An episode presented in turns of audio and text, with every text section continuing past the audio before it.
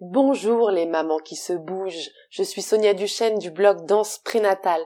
Bienvenue dans ce nouvel épisode. Bienfait numéro 4. Faire des rencontres grâce à la danse.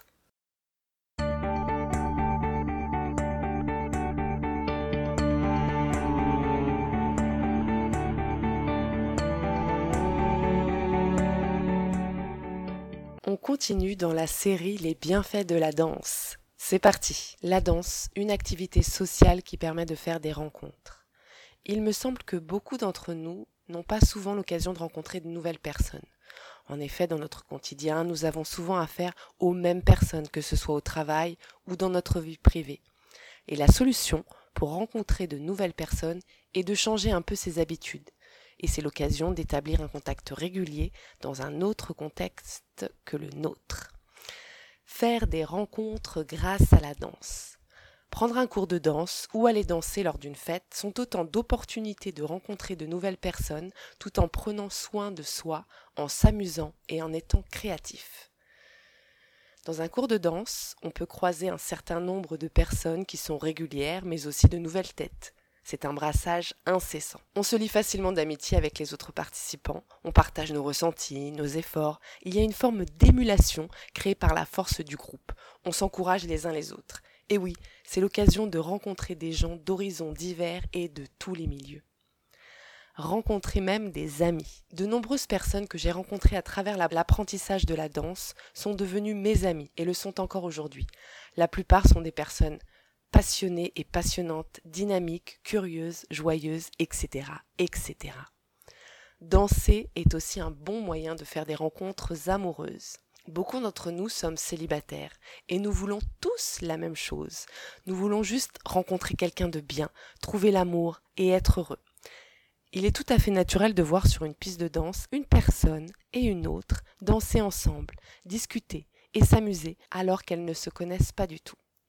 Lorsque vous invitez une personne à danser, vous ne l'agressez pas, vous voulez juste danser. Peu importe les différences, vous vous accordez juste l'occasion de danser ensemble et éventuellement de faire plus ample connaissance. Ensuite, il y a le langage de la danse et des corps qui échange bien au-delà de la parole, et l'alchimie peut se faire parfois. La danse est un langage universel. Partout dans le monde, les gens dansent. C'est un langage partagé de tous, peu importe le statut social ou encore les origines de chacun. On peut tout à fait danser avec quelqu'un qui ne parle pas la même langue que nous. Dans de nombreux pays, les gens se réunissent pour danser à l'occasion d'une fête, d'une célébration. Une personne peut danser avec plusieurs personnes dans la même soirée, tout en sachant que la plupart d'entre eux sont de parfaits inconnus.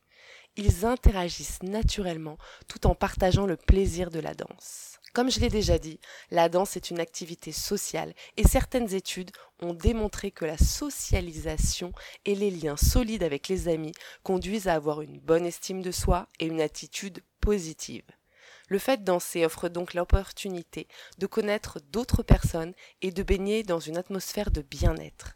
Et quand on se sent bien, en général, on attire plus de gens à nous, comme un cercle vertueux. Mes petits plus, et oui, je les aime bien ceux-là. Il suffit souvent de s'ouvrir un peu aux autres pour découvrir que la plupart des gens ont un bon fond. Que ce soit dans un cours de danse, lors d'une soirée, à la caisse d'un supermarché ou dans toute autre occasion, j'aime échanger un sourire ou entamer une conversation avec les gens. Il suffit d'être sincère et de s'intéresser vraiment à la personne et l'échange se fait facilement. Ces petits échanges furtifs permettent d'égayer la vie. Alors passez à l'action vous aussi, à vous de jouer. Essayez au cours de votre prochaine journée d'échanger un sourire ou une parole avec des gens que vous croisez et qui vous inspirent confiance. Voyez comment cela peut agrémenter votre journée. Je vous remercie infiniment d'avoir écouté ce podcast. S'il vous a plu, n'hésitez pas à mettre plein de petites étoiles, aller faire plein de tours sur le blog de la danse prénatale.